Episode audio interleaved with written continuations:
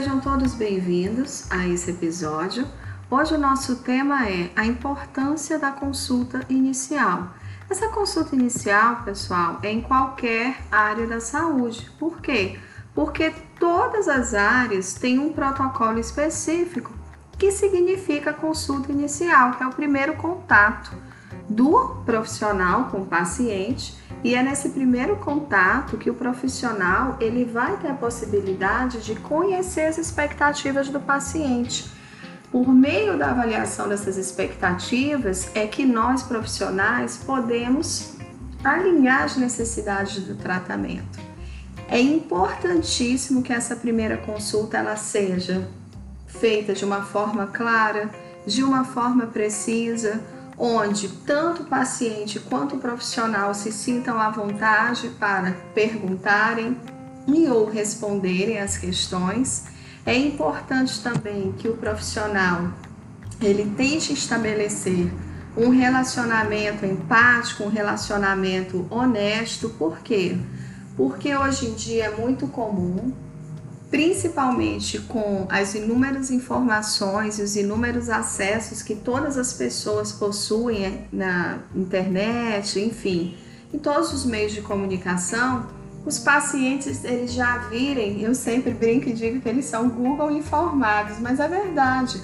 Às vezes o paciente sente uma dor, às vezes o paciente ele tem um problema, ele vai no Google e o Google dá um monte de informações a respeito do problema ele, como não tem a capacidade, a possibilidade de realizar um diagnóstico preciso, ele muitas vezes fica nervoso, acha que tem uma determinada patologia, por quê? Porque não sabe realizar um diagnóstico diferencial. Quando chega para a gente no consultório, ele já chega bastante nervoso, bastante estressado.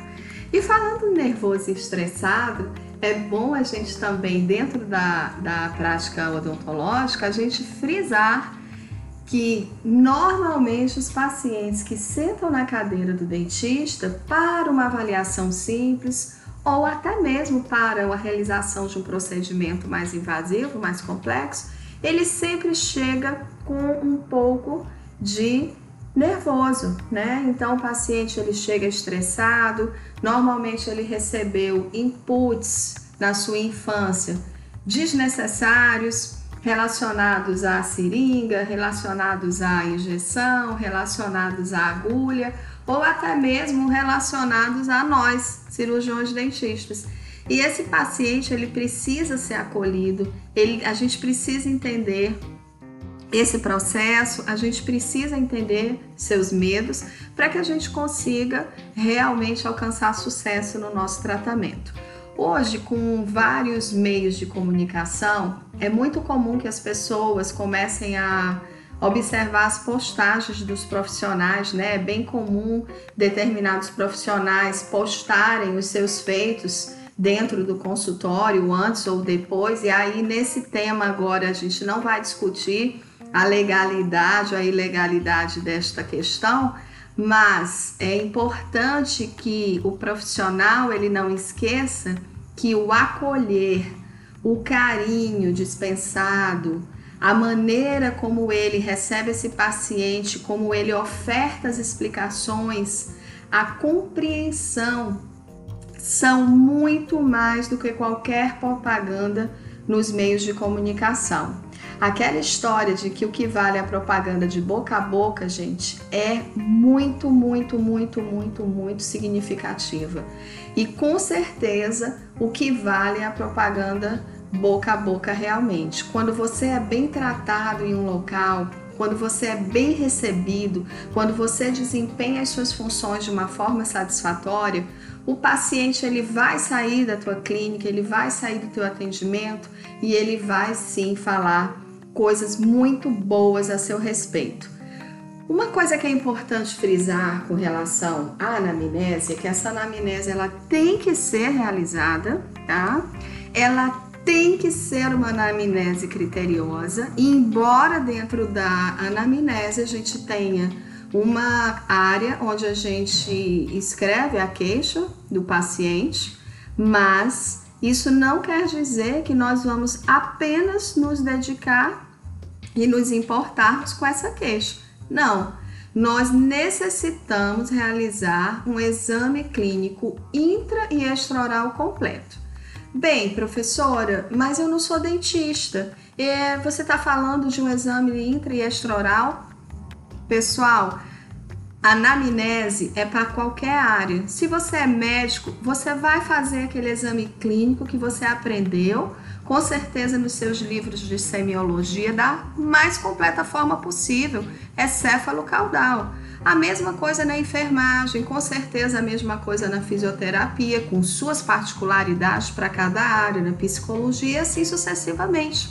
Precisamos realizar uma história clínica completa do paciente. Por quê?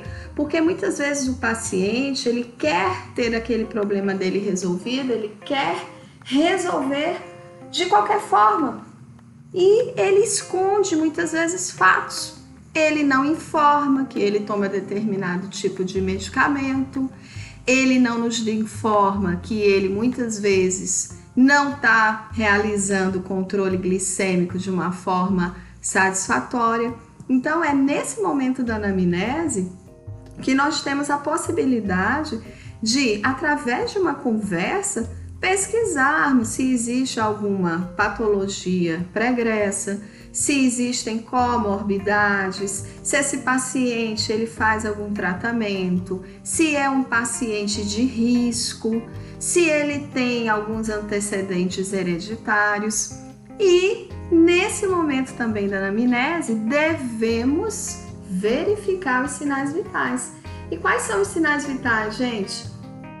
Temperatura, pressão arterial, frequência cardíaca e frequência respiratória.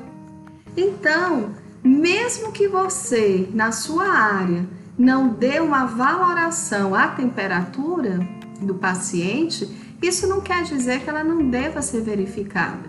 Agora, claro, em determinadas áreas da saúde, verificamos pressão arterial e frequência cardíaca no mínimo. Por quê? Imagina se teu paciente ele tem alguma situação emergencial é, na cadeira. Como que você vai fazer traçar um parâmetro de quando é, quanto é que estava a pressão dele antes e agora quanto que está depois? depois de um, um, procedimento ou depois até mesmo de uma situação emergencial.